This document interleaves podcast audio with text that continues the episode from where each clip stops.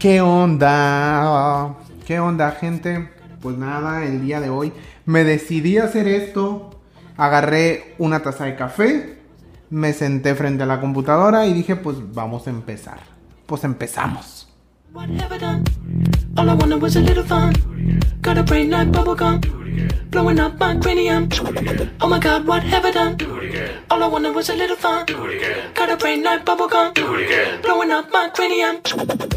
Al fin terminó la espera. De verdad, después de muchos meses, después de muchas semanas, después de muchos días, ya estoy aquí. No es cierto, no, es cierto. La verdad es que sí, al final ya terminó la espera, ya tenemos a este programa del que venimos a hablar, que se convirtió en el pretexto perfecto para poder empezar este proyecto que tengo mm, años, años queriéndolo hacer por, por mi propio gusto, por mi propio interés, porque la verdad es que eh, siento que tengo muchas cosas que me gustaría comentar, que me gustaría hablar con alguien que comparta mis mismos gustos, mis mismos deseos, mis mismos intereses. Entonces la verdad es que se me hizo un momento perfecto, el momento ideal y el programa más adecuado, el pretexto más adecuado para poder empezar con esto.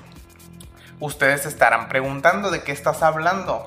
Pues miren, nada más ni nada menos que voy a empezar este proyecto hablando en esta ocasión del proyecto que ya ustedes pudieron haber visto en el título, que es La Más Draga. Ahorita les platico y platicamos más a fondo de qué es este proyecto, pero quiero hablarles un poquito de qué va a tratar esto, de qué va a ir.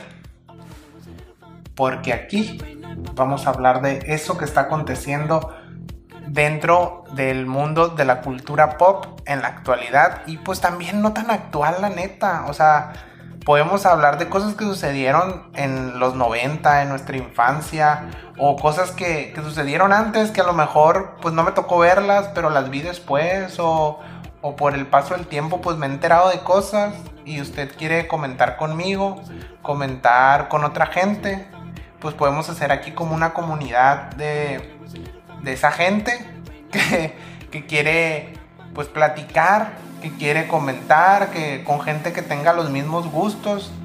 Entonces, pues, pues nada, los invito a que me sigan en redes sociales y, pues aquí nos estamos escuchando, nos estamos viendo en este su espacio, mi espacio, el espacio de todos, todes. Primero que nada quiero hablarles sobre cultura pop que creo que muchos ya lo hemos escuchado, hemos escuchado este término, pero que también muchos no sabemos de qué trata. Y pues vamos a ver nada más nada menos que ahorita estoy aquí consultando a San Google, San Google, San Google, como dirían mis amigos españoles. Y vamos a, a darle un significado o una definición a este término, a estas dos palabritas que conforman algo bastante grande y vamos a leerlo tal cual aparece la definición aquí en internet. Dice, seguramente has escuchado más de una vez el término cultura pop, cultura popular. Sin embargo, hace falta más que solo eso para saber realmente dónde proviene y qué perspectivas se le puede dar en determinados contextos. En este, este término nació en el siglo XX y se utiliza para definir los fenómenos sociales característicos de una época. Es decir, la cultura pop envuelve absolutamente todo elemento de la vida diaria que puede tener un significado importante o que sea representativo como la moda, los slangs, las costumbres, la comida e incluso los productos de mayor consumo como películas, series. Por ese motivo la cultura pop está en constante cambio y evolución. Bueno, Espero, creo que quedó bastante claro. Aquí en este proyecto vamos a hablar, en el podcast, vamos a hablar sobre cosas que estén aconteciendo en el mundo actual, sobre series, sobre películas, sobre música, sobre programas, sobre televisión, sobre todas esas cosas que nos interesan y que me interesan, porque la verdad es que quiero que, que esto sea una comunidad en la que ustedes compartan conmigo y podamos debatir o intercambiar opiniones sobre esto que vamos a hablar y que incluso ustedes me puedan dar ideas de qué quieren de quieren que hablemos, de qué quieren que conversemos, porque esto de verdad que me interesa muchísimo. Y pues como ya vieron el título y como les decía al principio de este podcast, vamos en esta ocasión a hablar nada más nada menos que de un proyecto que desde el día que nació lo empecé a ver. ¿Cómo de que no? Claro que sí. Desde el día número uno fue de los... No sé la verdad cómo llegué al proyecto. No sé, un día yo soy muy muy fan de, de consumir videos en YouTube y algún día me habrá aparecido por ahí este que subieron este video y pues ahí estoy yo, ¿no? Dándole clic, empezando a ver un proyecto que creo que todos en algún momento relacionamos con lo que es RuPaul's Drag Race y yo creo que de ahí viene el, hecho de que YouTube me haya me haya mm, sugerido vaya el, el, el video porque soy un gran fan y un consumidor también de todo esto de la cultura drag. Entonces, vamos a empezar y a ver de qué trata La Más Draga, porque es un proyecto del que todo mundo está hablando, del que está todo mundo lo trae en boca ahorita porque es un proyecto que acaba de empezar. Bueno, acaba de empezar su tercera temporada porque este proyecto empezó en el 2008 2018, perdón, ya lo decía más viejo, ¿no? Pero en el 2018 empezó con, con, un cast de drag queens totalmente local en la Ciudad de México y me di a la tarea también de buscar en, en internet, vaya, ¿qué es el proyecto este de la más draga?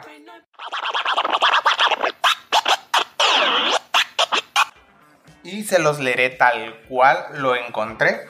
Es una serie web de competencia mexicana de drag queen producido por La Gran Diabla. Es un programa de telerrealidad. Es transmitido exclusivamente a través de la plataforma de YouTube. Eh, actualmente es la plataforma más importante de competencia drag en México y de países de habla hispana. Es para las personas que han visto o tienen alguna noción de lo que es RuPaul's Drag Race, pues es básicamente algo muy similar, pero enfocado totalmente a la cultura mexicana y queriendo enaltecer todo lo que son nuestras costumbres, nuestras raíces y todo lo que tenga que ver con México. Por eso cada uno de los retos o de los runway, runways o las pasarelas que a ellos se les presentan son enfocados exclusivamente en la cultura mexicana. Y como les decía, esta es la tercera temporada que nos hicieron esperar muchísimo, por cierto, porque esto de la pandemia, que es a nivel mundial algo que no está en nuestras manos, pues hizo que el proyecto se retrasara. El proyecto, según lo que he escuchado, estaba programado para, para emitirse alrededor del mes de abril, del mes de marzo, pero por todo esto que sucedió, pues se recorrió algunos meses y ya estamos a septiembre, pero por fin ya lo tenemos en las pantallas de YouTube. Así que de verdad, si usted no lo ha visto, si usted es una de las personas que vive debajo de una piedra y no sabe qué es la madraga, vaya ahorita que termine este, bueno, de una vez, póngale pause y vaya a verlo para que podamos platicar, para que pueda entender más o menos de lo que yo le voy a estar hablando aquí. Entonces, yo ya me preparé mi café, me senté, prendí el aire porque no están ustedes para saberlo, pero está haciendo un calor de la fregada. Entonces, pues ya vamos a empezar a hablar de lo que es este proyecto y de lo que es la tercera temporada en el capítulo 1, porque la verdad es que se nota una mejoría impresionante de lo que es en cuanto a producción de, de las temporadas anteriores a esta. Primero que nada, empezamos con el camerino Nix, el camerino donde las drag queens se arreglan, donde se visten, donde se da todo esto de eh, las pláticas interesantes entre ellas, a veces los salseos, los pleitos, los agarres entre ellas, el voladero de pelucas se da ahí. Entonces la verdad que en cuanto a producción, este espacio 10 de 10, de verdad, me encantó, es un lugar que, que mejoró muchísimo en comparación de las temporadas anteriores. He visto que se han quejado muchísimo por la cuestión de la distribución de los espacios pero creo también que hay que darle tiempo. Vamos a ver cómo evoluciona la temporada y vamos a ver también pues qué es lo que nos ofrece este espacio, qué es lo que vamos a ver dentro del Camerino Nix, porque si bien es cierto, durante el primer capítulo, mm, La verdad es que a mí no me gustó tanto lo que, lo que pudimos observar dentro de este espacio porque eh, solamente pusieron la, la inserción ahora de nuestras tías Pepe y Teo. Y que la verdad es que me, pareció interesante la idea de incluirlos a ellos. Pero siento que fue eh, cuestión de la edición. Que a mí no me gustara la participación que tuvieron durante el primer episodio. Porque se me hizo demasiado largo, demasiado tedioso, demasiado ruidoso era mucho ruido, era mucho escándalo, parecía una dinámica de niños de preparatoria. Eh, y no, la verdad es que yo creo que si lo hicieran un poquito más ágil, eh, desde mi punto de vista sería más interesante. Otra cosa, eh, de verdad pusieron la parte de la publicidad esta de Foreo. se me hizo larguísimo, larguísimo, larguísimo, de verdad. Mm, yo ya estaba así de que me quedaba dormido porque no fue un momento que, casi casi que le quería adelantar, pero como lo estaba viendo a manera de estreno no lo podía hacer, entonces pues me tuve que aventar ahí toda la publicidad de esta de Forio y todo el tratamiento de skincare que les dieron a, a las drag queens. Pero vámonos directamente a lo que fue la pasarela. Pues bueno, como ya soy yo creo que la última persona que está haciendo esto de las revisiones, por no animarme, por decir, ya todo el mundo lo está haciendo, pero, pero bueno, me daban ganas de hacerlo y la verdad es que dije, ¿por qué no? Más vale que sobre y no que falte. Entonces mi, mi revisión va a ser como a grandes rasgos. Voy a dar mi punto de vista con una, dos, tres, cuatro palabritas sobre cada una de las drag queens. Y así vamos a cerrar.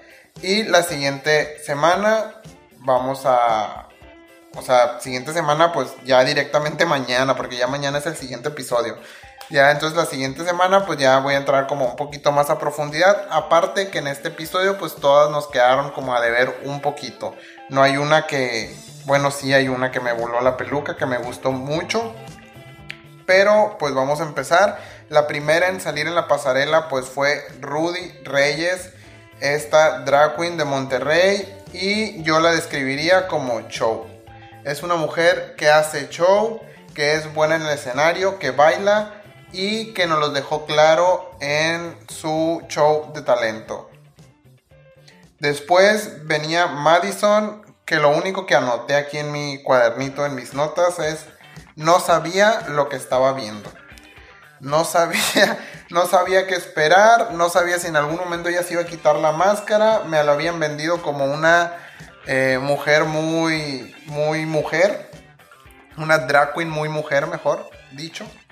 Y la verdad es que me quedé como, ¿eh? ¿Qué pasó aquí? ¿Qué, ¿Qué, hizo esta morra? No sé qué está pasando. ¿Por qué me bailó el gallinazo? Eh, Paco Stanley, ¿eres tú? No supe qué pasó. Entonces, espero que, la siguiente semana eh, saque todas sus garras y nos demuestre quién es Madison Basray. Luego vino Hunty B de ella espero mucho, la verdad, porque es una drag bastante pulida por lo que he podido ver en su Instagram. Y lo único que puedo decir es que ella estuvo bien, estuvo correcta, no me encantó, pero cumplió y lo hizo, creo yo que bastante bien, bastante correctita.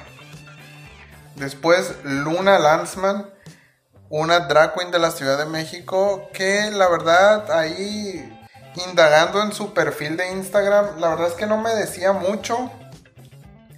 Pero, eh, pues no, no, tenía como una expectativa de ella, vaya, porque la verdad es que era como todo súper infantil, súper de niños, unicornios, estrellitas todo rosita y todas las cosas así. Entonces, eh, me gustó, pero muy en su línea, muy muy festival de, escuela. Eso me pareció lo que ella hizo. Después Yayoi, que la verdad me dejó confundido. Confusión es la palabra porque yo de esa drag queen esperaba muchísimo. Me encanta lo que hace, me encanta su conceptualización de las ideas y de las cosas, de cada uno de los, de los términos, temas o, o, cosas, vaya, que hace para, para su drag. Y, y, pues no entendí. No entendí qué era lo que, que, nos quería decir, qué era lo que, cuáles eran sus referencias, qué era lo que quería representar. De verdad que fue como es un pulpo, es una estrella, es un flotador, es una alberca, son unos peces que trae ahí colgando. Nunca supe lo que era. Pero bueno, espero mucho de ella, espero que nos sorprenda y espero que se redima en el siguiente episodio. Después salió Regina o Regina, no sé cómo se pronuncia porque he escuchado de las dos. Así que si en algún momento alguien que la conoce o ella misma escucha esto quiero que me contesten y me digan cómo se pronuncia. Porque ella eh, durante el episodio dijo Regina. En fin. Eh, pues de ella lo único que anoté es Valentino. Muy guapa la morra. Muy eh, fishy. Muy en su línea de morra latina, mujer, telenovela mexicana totalmente lo que hace Valentina, pero me gusta, me gusta. Nada más creo que habría que encontrarles un, sello a ella y, ya, me gustó lo que hizo. Eh, después salió Raga Diamante.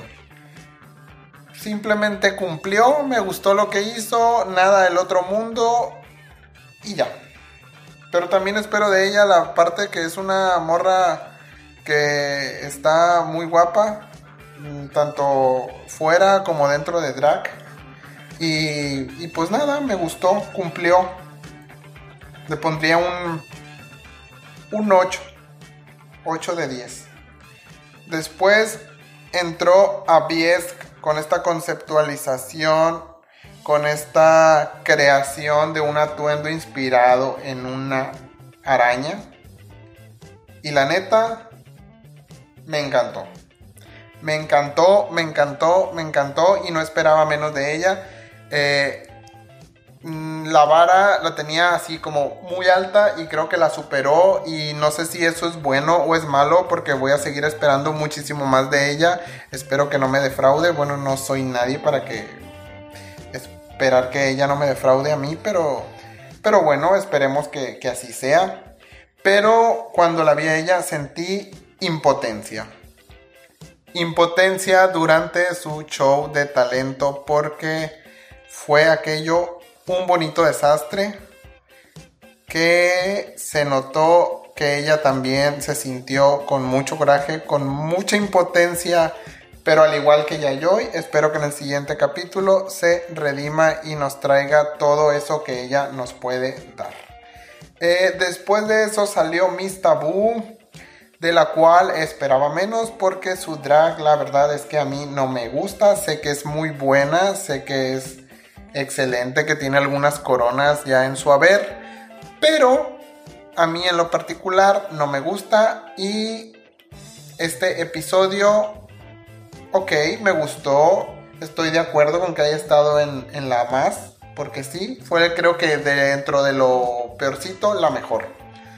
Después vino Ibiza Liosa, de la cual tengo algunas cosas que decir, algunos, algunas cosas que decir, porque a esta morra, al igual que, que Miss Taboo, no esperaba mucho porque también he visto su Instagram y la verdad es que siento que es una mm, drag más de, de, todas las que existen. No siento que esté como muy definido su drag, como que vea algo y yo diga, ah, esto es Ibiza hasta ahora. Lo que sí es que la he visto bastante liosa, bastante liosa con sus comentarios en sus videos de Instagram o en sus stories de, digo, en sus videos de YouTube o en sus stories de Instagram. Y la, pues no sé, no sé qué esperar de ella no me disgusta lo que hace, pero tampoco me vuela la peluca, ni me encanta, ni nada. Así que pues a ver qué nos trae en el segundo capítulo Ibiza. Después apareció Memito. Memo Reidi, que me recordó, ya que se quitó como esa máscara que la verdad se me hizo bien chida, ya que se la quitó me recordó un diablito de pastorela. Pero la neta bien, o sea, me gustó. Fue algo que, que se me hizo muy padre, que, que sí me paro y le aplaudiría. O sea, me encantó. Me gustó lo que hizo con fuego, como que podía haber hecho más, pero lo que hizo estuvo bien. No sé si me entendieron. Pero bueno, yo sí me entendí. Y también es uno de mis favoritos, así que pues vamos a ver qué nos trae Memo para el segundo episodio. Después apareció Stupid Drag, que la neta no sé qué hacía en las menos. Porque a mí me gustó. Creo que hubo otras peorcitas por ahí. Entonces Stupid Drag me gustó lo que hizo, me gustó su outfit, me gustó su, su show de talento. Eh, al igual que Memo, creo que pudo haber hecho más, pero también estuvo muy correcto, estuvo muy bien hecho lo que hizo. Así que, pues espero también que no la saquen porque se convirtió en una de mis favoritas. No sé por qué, la neta, es una de las que menos seguidores tiene en Instagram cuando es una de las drag queens que creo yo que de esta temporada más eh, como con más personalidad en cuanto a que tú la ves y sabes que es stupid drag, no como Ibiza o como Luna. Bueno, Luna sí tiene ya como definido su marca y Stupid Drag también. A Ibiza no le encuentro mucho, la verdad. Pero, pues no sé, no sé, es una chica de fuego que lo demostró en el episodio y, pues espero mucho de Stupid Drag, espero que nos sorprenda. Eh, y la neta, espero que gane más seguidores. Que, que yo sé que los seguidores no son todos, la verdad. Pero creo que se lo merece. Además de que fue secreta y ahí estuvo guardada unos meses. Creo que se lo merece Stupid Drag. ¿Por qué? Porque es una drag que al menos a mí me gustó. Ok, bye. Ok, seguimos con Winter, la última en salir en esta pasarela, que también es una drag que a mí me gusta. No está en mi top 4 ni mi top 5, pero ¿qué te puedo decir? Es una drag camp que me gusta mucho ese tipo de drag. Pero siento que, no sé, de alguna manera lo veía como muy caricaturesco lo que hizo, muy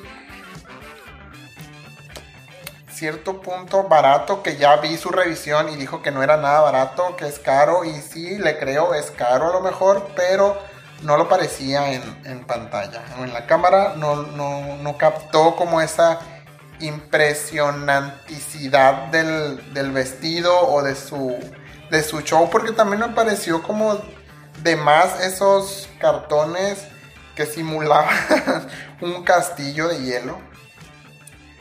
Y aparte que la veía como muy nerviosa. Pero bueno, también espero que llegue lejos en la competencia, que demuestre sus garras, porque creo que es una drag muy icónica de Monterrey y ya ahora de México. Y que espero que, que demuestre eso. No espero más. La verdad es que creo que los jueces estuvieron muy correctos con su, con su crítica. Quizá el comentario de Letal de que no se sentía en la tercera temporada me representa porque yo también lo sentí así cuando estaba viendo el capítulo. Yo dije, ¿qué es esto? ¿Qué, qué, acaba de suceder? A esto le faltó como más limón, sal, pimienta, algo, condimento. Pero yo creo que también eran las expectativas de lo que sucedió de la primera a la segunda. Porque ahí sí hubo un cambio abismal y lo dijo Susana Zabaleta en el primer capítulo de la, segunda temporada, que parecía que estaba comiendo en un restaurante, de estar comiendo en un puesto de la calle, ahora comer en un restaurante, pues creo que todos esperábamos como ese brinco, ¿no? Ese salto tan grande que hubo en esa temporada y ahora pues sí creció, pero es como un poquito menos. Y, y pues también entiendo que es cuestión de, de que a lo mejor la edición, a lo mejor las, las queens estaban como muy nerviosas. En fin, vamos a darle un tiempo, vamos a darle la beneficio de la duda para el siguiente capítulo porque creo que va a estar aún mejor. Vienen retos que creo yo que están muy padres por lo que se pudo filtrar durante toda esa espera tan larga que tuvimos para que llegara este programa por fin a YouTube. Y pues, ¿qué les puedo decir? Invitarlos a que me sigan en mis redes sociales. En Instagram me encuentran como ramón.bm. Y nada, nos esperamos mañana al siguiente episodio de La Más Draga. Y que sigan a todas las queen, por cierto, que sigan a todas y les den su dinerita en su PayPal que aparece ahí durante todo el episodio. Ahí están poniendo los PayPal de cada una de ellas para que les depositen sus bonitos 20 pesos, 30 pesos, 50 pesos o lo que a usted le guste o le mande. Entonces, pues eso, eso sería todo. Aquí estamos para usted, para servirle, para comentar lo que usted quiera. Sigan mis redes sociales y ahí estamos para cualquier comentario, duda, sugerencia o cualquier cosa que me quiera decir, algún insulto, lo que usted quiera. Ahí nos vemos y nos estamos escuchando por aquí. Adiós.